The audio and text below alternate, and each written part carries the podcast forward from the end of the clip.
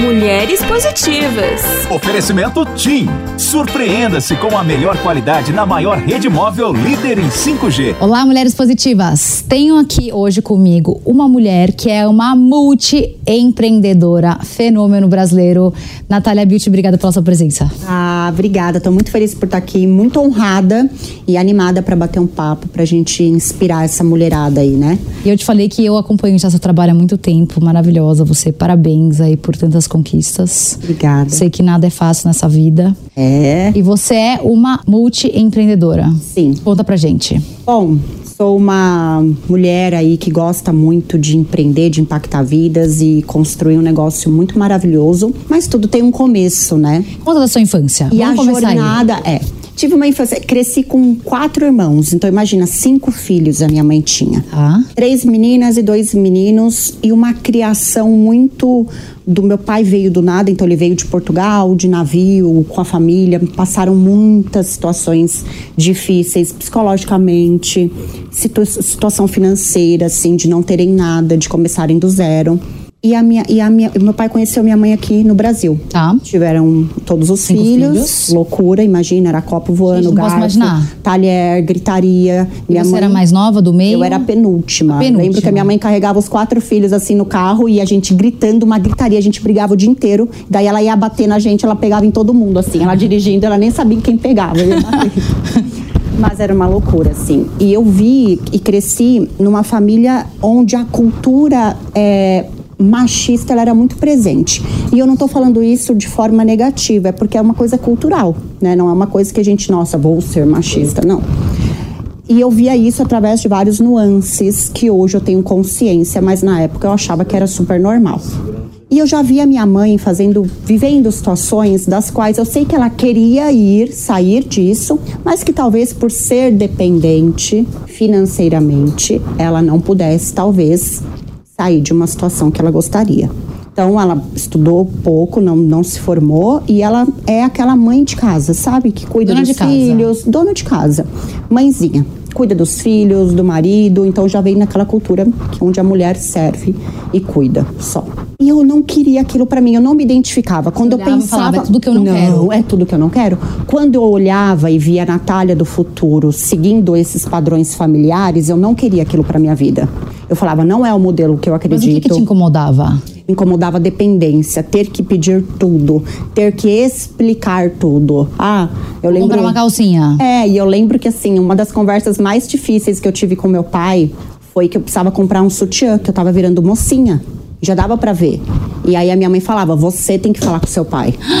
E aí eu lembro que eu sentei, ele ficava sentado assistindo TV na sala e eu desci muito nervosa, porque eu nunca tive assim uma, uma liberdade assim, era muito na surra, no tapa, não sei o quê, porque era criação mesmo.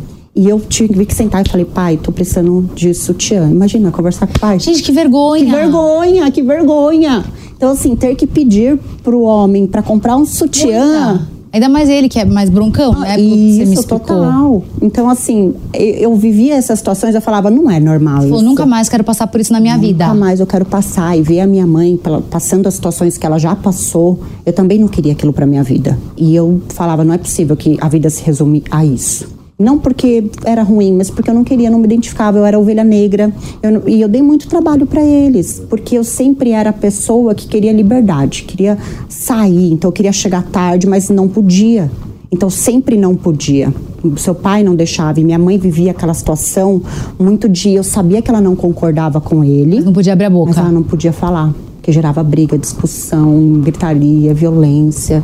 Então a gente era muito de, não- de ter que obedecer.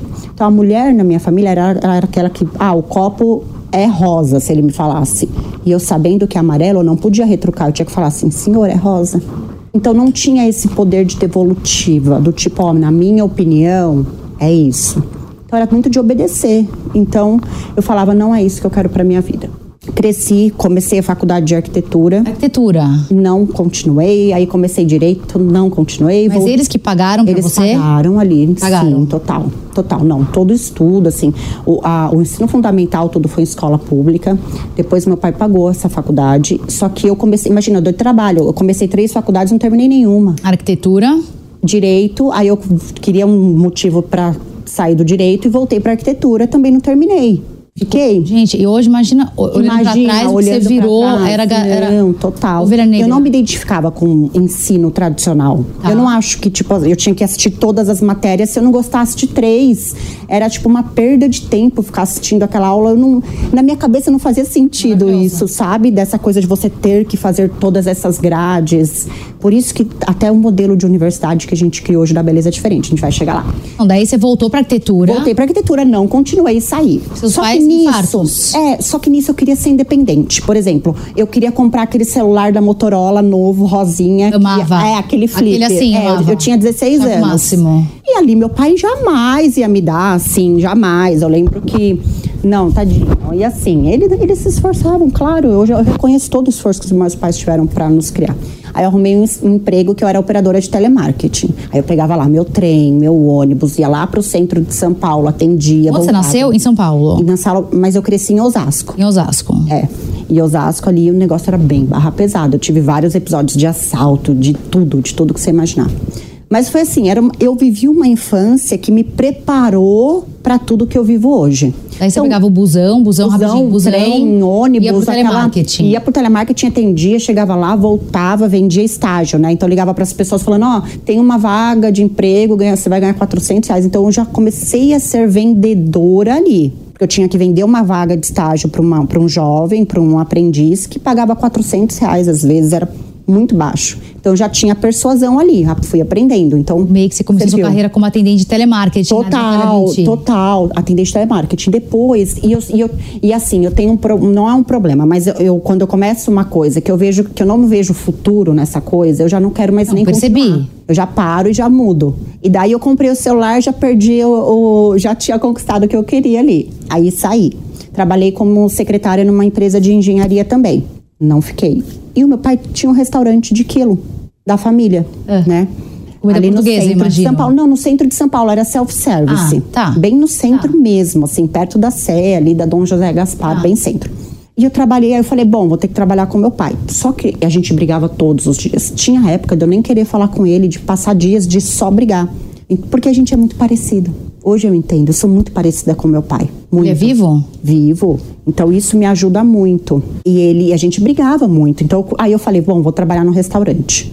Trabalhar no restaurante, só que trabalhar com ele, ele acordava tipo 5 horas da manhã, 5 e meia, pra ir no Ceasa, que é onde vende fruta. Sim, sim. Pra depois, então eu tinha que viver essa rotina com ele. Porque ele queria todos os filhos juntos. Não pode ter carro, que não pode. Que senão vai gastar mais um pedágio, carro. Então ele fazia, ficava fazendo esse tipo de conta, Todo mas junto. no fim ele queria. O sonho dele era ter uma um apartamento gigante com vários andares, cada filho morar num andar.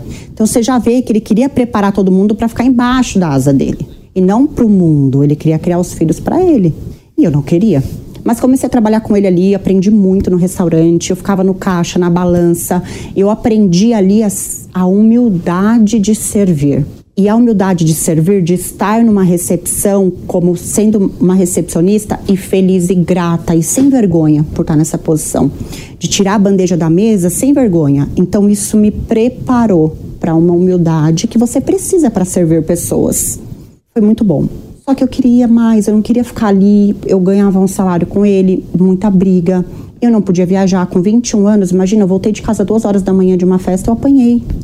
Então não era, nesse, não podia viajar, não podia fazer nada, nada, nada. E hoje e eu entendo ele, tadinho. Ele perdeu muita coisa que ele amava. Então ele queria segurar o que ele amava de todo jeito e proteger. A ideia dele era proteger. Tá. Daí eu casei, Com quantos anos? 25 Muito nova. muito nova. Eu casei, né, naquela época apaixonada, mas hoje, com a consciência e olhando pra trás, eu sei que eu casei pra sair de casa. Porque nunca na vida que ele ia deixar você sair. Imagina, e, eu- e aí eu ou sairia, com, eu não estava estudando na faculdade nem nada, eu falei, meu, eu vou ter que sair casando, de alguma Casou. forma. Casei. Só que aí eu fui viver a prisão pior, né? Porque eu repeti o padrão. Então eu casei com meu pai. Querendo ou não, a, a gente, a Entendi, mulher, claro. ela casa com um homem parecido com o pai. Sim. E sem ter consciência que eu tenho hoje, eu modelei exatamente um homem parecido. Hum. Então também era uma pessoa que, né, é, que eu fiquei dependente dele, né? Aí, bom, aí, aí eu engravidei e fui morar em São José do Rio Preto em 2015. Da, pertinho daqui. Com a minha filha, já já estava grávida, já tinha nascido. E lá eu comecei a trabalhar numa clínica de estética. Só que na clínica de estética eu vendia pacote, eu organizava as meninas da equipe, eu ficava na recepção, fechava o caixa. Eu não fazia nada de procedimento, Tá. sabe? Mas tinha lá massagem, tudo. Faz tudo. A senhora faz tudo lá. É, eu fazia tudo, resolvia. Fazia funcionar o negócio. Tá. Daí a- tinha uma menina que fazia sobrancelha, olha que loucura, gente. Fazia sobrancelha na, na clínica. E esse trabalho de micropigmentação é um trabalho que exige um retoque depois de 30 dias. Sim, sim, sim. Então ela fez lá vários clientes, pediu demissão, todo mundo ficou sem retoque. E aí começou. Colocaram você. Ah, não, nem me colocaram, ninguém queria me colocar. Tava todo mundo pensando e planejando o fluxo de caixa para a devolução do dinheiro para todas essas mulheres. Ai, meu Deus. Só que não ia aguentar a empresa. Ia quebrar. É, era, era um ticket, de, na época, 450 reais vezes 20. De ter que devolver, ia, sabe? Aí eu falei, gente, quer saber? Vou resolver e eu sou ótima em resolver problema rápido. Descobri. Falei, gente, eu vou fazer o seguinte, eu vou fazer esse curso, vou procurar um curso de micropigmentação qualquer, só pra aprender a mexer no negócio. Eu nunca tinha feito nada na área da beleza. E vou fazer a sobrancelha da Quantos galera. anos você tinha? 27? 25, 25. Tinha acabado Ainda de... 25. Tava lá, 2015.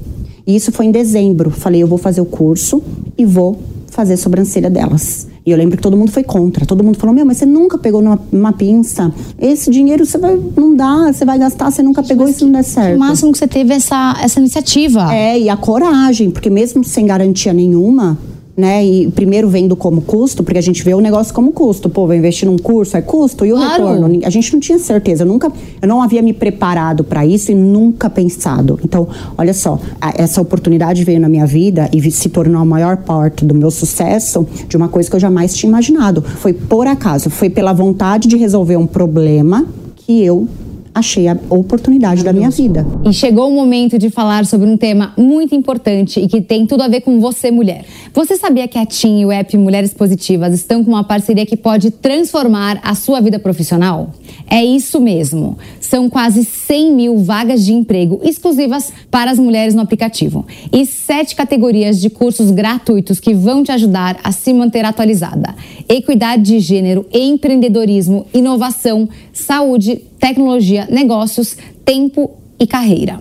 Aproveite o app Mulheres Positivas e acesse conteúdos e cursos essenciais para a sua evolução pessoal e profissional, incluindo temas como autoestima, comunicação, saúde, inovação, família, finanças e carreira. E tá esperando o quê? Você pode curtir tudo isso com a líder no 5G e sem gastar da sua internet. Não perca tempo, transforme agora a sua carreira na velocidade do 5G da TIM. Traga seu número para TIM e baixe agora o app Mulheres Positivas para aproveitar todos os benefícios dessa parceria incrível. TIM, imagine as possibilidades. Mulheres positivas. Daí você fez o curso. Fiz o curso, voltei, comecei a fazer os retoques, isso em 2016 já. Comecei a atender as clientes e me apaixonei Uma por um, você? Uma por Você uma, eu mesma? mesma. Assim, corajosa, porque eu não, sabia, não tinha treinado, não tinha feito um curso de design, foi só para aprender a fazer a micropigmentação. Então eu não sabia estrutura de rosto, eu não sabia visa- visagismo. Então eu tive que estimular marra. aprender na marra, o que foi maravilhoso, porque aí eu criei a beleza sem padrão. Que se eu tivesse aprendido design mesmo de sobrancelha, eu teria aprendido as medidas padrões, que foi o que eu quebrei de ciclo, aprendendo a fazer sozinha. E olha que engraçado isso. Aí comecei a fazer e desenvolver. Então, antes eu demorava três horas para fazer uma sobrancelha, hoje eu faço em 40 minutos. Mas eu ficava e eu suava frio e eu e a cliente me perguntava assim: "Nossa, e há quanto tempo você faz esse trabalho?" Uma Aí eu semana. falava, é, eu não aprendi ontem. não, mas eu não falava. Eu falava há um tempo já. Não, senão a mulher infarta. É, pode ser um tempo, um ano, Tempo um relativo, tempo, um dia. claro. Pronto. Mas eu ali, segura e passando segurança. Eu falava pra ela, você tá ansiosa, que você vai ficar maravilhosa. Meu, e tremendo. Eu suava, eu juro. Às vezes eu tinha que levantar pra pegar um café pra me secar, porque eu tava suando. E aí eu cantava pra disfarçar, pra ela não perceber. Mas Ah, foi. maravilhosa. E eu Ah, fiz. ah, eu poderia ter desistido ali, mas eu fiz. E as clientes começaram a indicar outros clientes que queriam trabalho. Porque eu, eu, eu- como eu não sabia fazer, eu estava aprendendo, eu tratava tão bem a cliente. Eu abraçava, eu cuidava, eu fazia um carinho, eu conversava, eu ouvia a cliente. Negócio de ouvir. Gente, posso Muda o falar? jogo. Muda o jogo. E, então eu tava ali para servir 100%. Tudo que eu pudesse fazer para ela, eu fazia. E aí elas começaram a indicar outras pessoas. Eu entendi que eu fazia uma terapia. Total. Depois de um ano eu me separei. Então, é, eu separei no final de 2016 para 2017. Foi um, um, divórcio muito doloroso. Então, voltei a morar em São Paulo com a minha com filha, pais. com os meus pais. Imagina seu pai, meu Deus. Teve... Imagina meu pai, super centralizador, super família ali, né, do, da mulher ter que ficar num, num, relacionamento eterno só porque casou. É. Ah, Dificílimo. Difícil. E eu voltei para casa deles, que é da onde eu quis sair, com a minha filha. Ou seja, eu estava trazendo mais uma mulher, querendo ou não, minha filha, uma mulher, para o mesmo ciclo familiar que eu quis sair. Meu Deus. Então, aquilo, e toda endividada, porque eu tinha dívidas de antes do casamento. Quando eu fui casar, e eu tinha minhas contas para pagar, meu pai falou: já que você decidiu casar, eu trabalhava no restaurante, aí eu tive que sair do restaurante. Ele falou: não pago mais as suas contas, porque ele achava que ele pagava. E na verdade eu trabalhava no restaurante. Sim. E mania de família achar que. Você só ganhava seu trabalha... salário porque você estava trabalhando, enfim. É, e ele achava que aquilo era. Ele me dava. Não, eu trabalhava para claro. ter aquilo. Só que ele falou: não pago mais suas contas, agora suas contas são responsabilidade do seu marido. Olha isso, nível da mulher é mercadoria. Total. E daí, beleza, eu, eu queria casar, eu não falei para ele que eu tava toda endividada. Então essas dívidas foram correndo. E ok, a vontade era tanta de sair. Mas que tipo de dívida? Tipo, cartão de crédito. Coisa. Era. Cartão, cartão de crédito, é, boleto da Renner, cartão da Renner, cartão de tudo que você imaginar. Loucada. Porque eu, eu era. Eu, eu vivia eu vivia e a minha mente era muito escassa. Né? Então era sempre trabalhar para pagar dívidas. E esse era o meu pensamento, e é o pensamento de muita gente. Não, não, total. Total. E daí eu deixei, e eu tinha um carro também que eu tinha comprado, que eu pagava 700 reais de parcela. Era daqueles que você financiava por Sim, a de infinito. cinco anos, é. 5, 30? É, tipo, muito. E daí eu, eu também tava com esse carro com busca e apreensão, mas eu voltei com o carro. Então tinha muita dívida, assim, era 90 mil de dívida, só de dívida de cartão, de coisas que foram passando durante um ano e meio, dois. Não, que foi explodindo tudo, e juros e tudo. Nossa, essa história é muito maravilhosa. E depois o carro, que tinha aí mais uns 60 mil. Mas ok, voltei para casa. Mas aí você imagina a situação: uma mulher recém-divorciada, mãe solo, né? Solo, porque divorciada sim, com uma sim, filha sim, de dois anos, toda endividada carro com busca e apreensão. Não me formei na faculdade, ou seja, era o retrato do fracasso. Se pegasse o fracasso, era só desenhar a Natália, que já, tava, já a pessoa já ia entender. Mas, cara, eu não cara, sei. Menos de 10 anos depois você conseguiu virar o jogo, mas como? Virei o jogo. Ah! E daí ali, eu fiquei ali naquela situação e eu falei, cara, eu, eu tô sofrendo. Eu chorava muito, término de relacionamento, sem saber o que fazer. E todo mundo me falava: Meu, você vai fazer sobrancelha? Sobrancelha não dá dinheiro. Todo mundo me falava isso. Meu área da beleza, vai fazer uma profissão, vai fazer uma faculdade. Sobrancelha não é faculdade, não é profissão. Então eu comecei a pegar aquilo e eu falei: Meu, eu vou manter o que eu quero. Porque por mais que eu ganhasse pouco, eu não ia depender. A opção era ou voltava para o restaurante, para aquela vida. Nunca. Nunca. Ou eu com fazer sobrancelha e tudo bem se eu não tivesse uma profissão, tudo bem se eu não ganhasse tanto dinheiro, tava tudo bem naquele momento. Mas eu sabia que ali era eu comigo. Era eu fazendo minha sobrancelha e construindo o meu negócio, o meu trabalho com a minha. Maravilhosa. Falei, não, vou, vou, fazer sobrancelha, gente, tá tudo bem. E eu tava com muita vergonha de tudo e de todos. Imagina, eu fiquei assim quando eu separei também. Não dá, a gente Total. quer se esconder do mundo. Total. Só que aí que eu comecei a fazer, eu já sabia fazer sobrancelha. Eu, come, eu já tinha meu Instagram, mas não era Natália Biur, era tipo Natália e o nome do meu ex-marido. Aí ficou, aí eu mudei, coloquei Natália Makeup. Foi a primeira coisa que veio na minha frente, nem maquiagem eu fazia. Mas aí eu comecei a usar a rede social como minha melhor amiga. Porque ali era tipo uma terapia. Eu pegava os stories, isso em 2017, e já falava, gente, tudo bem, olha a minha cliente de hoje. Eu comecei a atender as clientes na casa delas aqui em São Paulo. Eu pegava, saía cedinho, ia de casa em casa, fazia muito trabalho de graça. Então eu comecei a dar o meu trabalho para muita gente aqui em São Paulo para me conhecer. E eu falava, meu, aí eu ganhava em uma, aí eu usava esse dinheiro para fazer outras coisas e fui juntando o meu dinheiro. E ralou? Ralei, ralei. Muito, muito, muito, muito, muito. E fui atendendo e juntando o meu dinheiro ali. E desenvolvendo a técnica ao mesmo tempo. Morando com meu pai. Só que aí eu juntei o dinheiro para ficar só três meses no meu pai, porque a minha meta era sair de lá em três meses e não me acomodar. Por mais que ficasse maravilhosa, que a minha mãe fizesse comida e me ajudasse com a minha filha, minha irmã que mora lá, mas eu não queria eu não queria. Eu queria sair, por mais cômodo que ficasse depois de um tempo. E daí eu comecei a juntar o dinheiro para eu pagar um apartamento, três meses de aluguel. Então eu comecei a buscar apartamento no Google. Apartamento pequenininho de até dois mil reais de aluguel. Dois e trezentos, vai. Aí achei um pequenininho e Deus foi tão maravilhoso para mim que eu achei um apartamentinho que era dois e pouquinho ali na aqui no na 9 de julho, perto da 9 de julho. Ah, aqui perto. A Lorena, pertinho. É, aqui do lado. Pertinho. Achei. Aí do outro lado da avenida, 9 de julho, era o prédio onde eu achei uma sala comercial de 30 metros. E aí eu aluguei, era mais dois mil e alguma coisa. E no outro lado da, da avenida, uma escola para ela, que era período integral. Perfeito. De mais ou menos dois mil e poucos para ela. Aí eu falei, vou, Seis. É, dava uns 7 mil custo fixo para Pra eu comer, viver. É, fora comer. comer, mas aí se, se precisasse eu comia marmita todo dia. E na escola dela tinha lanchinho, tinha tudo, mas assim, eu ia dar um jeito. Porque a mulher, ela tem uma força que é essa força feminina que a gente tem muito, que vem da natureza, de tudo. A gente gera um filho. Daí você falou, eu vou conseguir. E eu vou conseguir. Aí eu falei, eu vou construir esse negócio aqui. Ponto. Fui muito determinada. Porque ali eu vi que era eu comigo mesma, não tinha mais ninguém pra me ajudar. Essa coisa de ficar, ah, mas o mundo vai me Mas- salvar. mas eu também não, concordo, 100%. Não, 100%. Era eu comigo mesma, só eu poderia fazer ali por mim, ninguém mais ia fazer. E a gente fica esperando o mundo resolver nosso Não problema. existe. Peguei, aluguei, falei, juntei dinheiro pra pagar três meses todos esses custos. Então eu juntei ali 21 mil pra eu conseguir viver. Era um pouquinho mais pra viver. Mas aí eu fui tendo mais cliente. Então eu usei muito a rede social, fui trazendo mais cliente. E chegou uma hora que a minha agenda tava tipo pra seis meses pra frente. Muito cheia. Graças a Deus. Eu comecei a dar muito curso. E curso na época, vamos lá, eu cobrava 5 mil por aluna na época.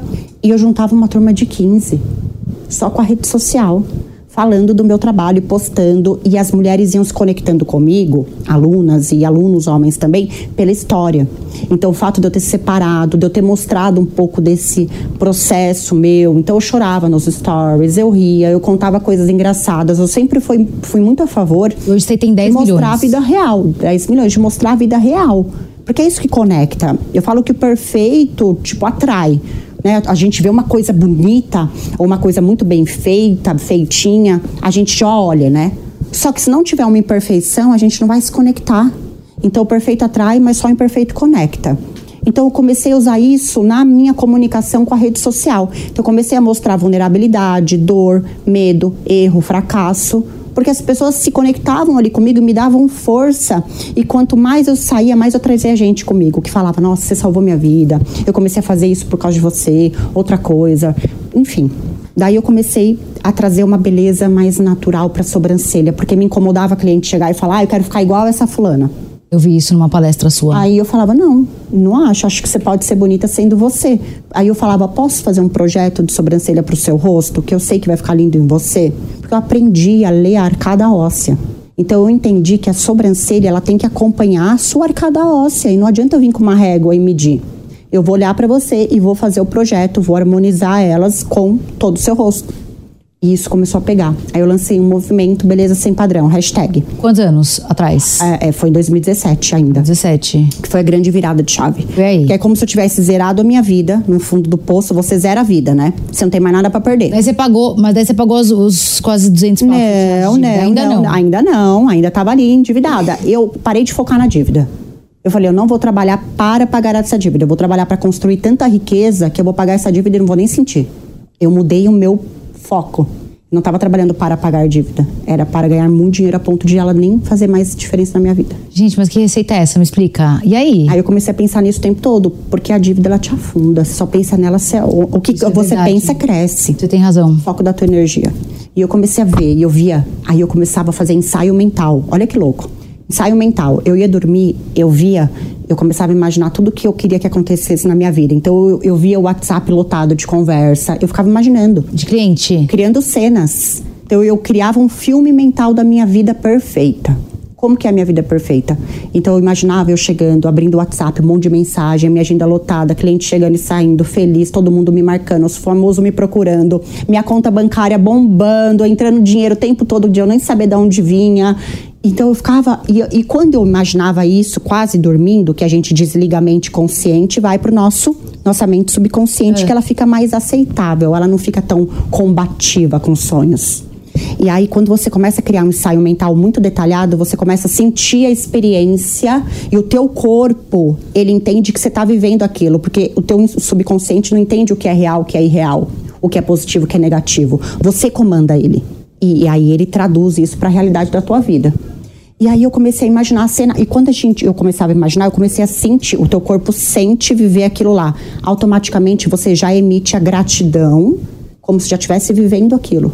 Então teu, tua mente acha que você vai viver aquilo. Então todo cria. dia antes de dormir. Eu fazia cinco minutos de ensaio mental. De manhã também. Cinco minutos pode ser na cama, acordando ou quase dormindo porque é quando a mente consciente não desliga. Só fazer isso depois ficar o Pelo amor de Deus. TV. Não, não, não, não, não. Daí que vem a superação. Porque o que, que é superar algo? A superação é a sua capacidade de super agir. Superação. Então eu queria superar isso. Eu zerei no fundo do poço, mas eu queria superar. E eu só ia superar para sair do fundo do poço. A gente precisa agir, né, gente? Vamos sair. Então é como se eu tivesse construído a minha vida do zero, com as minhas percepções, com a, com a vida que eu queria viver, com a verdade que eu acreditava, com tudo. Eu queria construir algo perfeito a partir dali. E eu comecei a fazer isso. E minha agenda mais lotada, eu dando vários cursos, crescendo, faturando, comecei a contratar meus primeiros colaboradores então, uma, uma pessoa para agendar, uma pessoa para treinar, para eu ensinar a fazer o que eu fazia, uma pessoa para vender curso. Então, foi criando setores dentro da empresa sem saber que já era uma empresa grande, né? Naquelas, sem saber que eu estava criando esse império. Então, eu comecei a ter um senso de ecossistema ali, do tipo, vou criar setores. Mas aí, bom, ainda estava endividada. Ainda estava endividada. Juntando o meu dinheiro, Aí, olha que louco que aconteceu. A história é muito boa. Eu comecei a dar curso de pijama. Do nada, eu falei, gente, eu quero ser diferente. de pijama. Eu falei assim, gente, será que é moda isso? Não, eu dou palestra de pijama. É muito vi, legal. Mas eu queria será que é pijama? Não, é pijama, é pijama. Tem a história do pijama. Ah. Que eu, eu tava naquela de quebrar todos os padrões. Então, eu quebrei padrão familiar, padrão feminino, a beleza sem padrão, a minha vida. Então, uma mulher conseguir isso em 2017, parece que é pouco, parece que é muito tempo mas não é. É muito bom. Ainda assim, em 2017, não era tão comum você ver uma mulher saindo do zero, de total dependência, para criar uma, algo. Ainda era uma coisa mais difícil de ver. Sim. Então eu fui quebrando todos esses padrões e ganhando força e mostrando. E eu, e eu queria mostrar para o mundo que uma mulher não precisa de homem nenhum para fazer o que ela quiser. Esse era o meu grito de liberdade. Essa foi a minha. Essa não era uma raiva, mas foi uma coisa que me motivou a mostrar uma coisa diferente. E eu queria quebrar mais padrões. E as pessoas muito padronizadas na caixa, ai, muito com medo de tudo, de o que vão pensar de mim. Era sempre o outro. Eu falei, meu, quer saber? Um dia antes eu tive a ideia do pijama. Eu falei, amanhã eu vou dar o curso de pijama. E são 15 alunas. Eu cheguei para minha assistente e falei, ó, procura aí os pijamas, eu quero pijama de plush rosa. Todo mundo? Todo mundo de pijama. Imagina, um curso, o que, que tem a ver sobrancelha com pijama? Nada, mas e daí? E o pessoal mas, amou okay. mais que tudo. Não, amou mais que tudo. Se fosse uma pessoa que tivesse uma ideia dessa e pensasse, todo mundo ia falar, não faz, você é louca, vão te chamar de ridícula. Mas eu nem falei nada para ninguém, só falei para minha assistente Você decidida. Estava escaldado também, porque é. já tinham falado para você que não quer dar certo. É, e eu aprendi a seguir a minha intuição. Se tem uma coisa que eu aprendi foi me ouvir e fazer e confiar, porque todo mundo já tem as respostas. A gente fica muito ouvindo o outro, o que o outro vai falar, e aí a gente deixa se guiar pela visão de mundo e perspectiva de outra pessoa, e não pode. Arrasadora Master, Natália Beauty, obrigada pela sua presença. Obrigada. E não se esqueça que a entrevista completa com a Natália Beauty fica disponível gratuitamente no aplicativo Panflix para você ver e rever a hora que você quiser. Se você ainda não baixou, corre já para sua loja de aplicativos e faça o download. E até semana que vem com mais uma Mulher Positiva.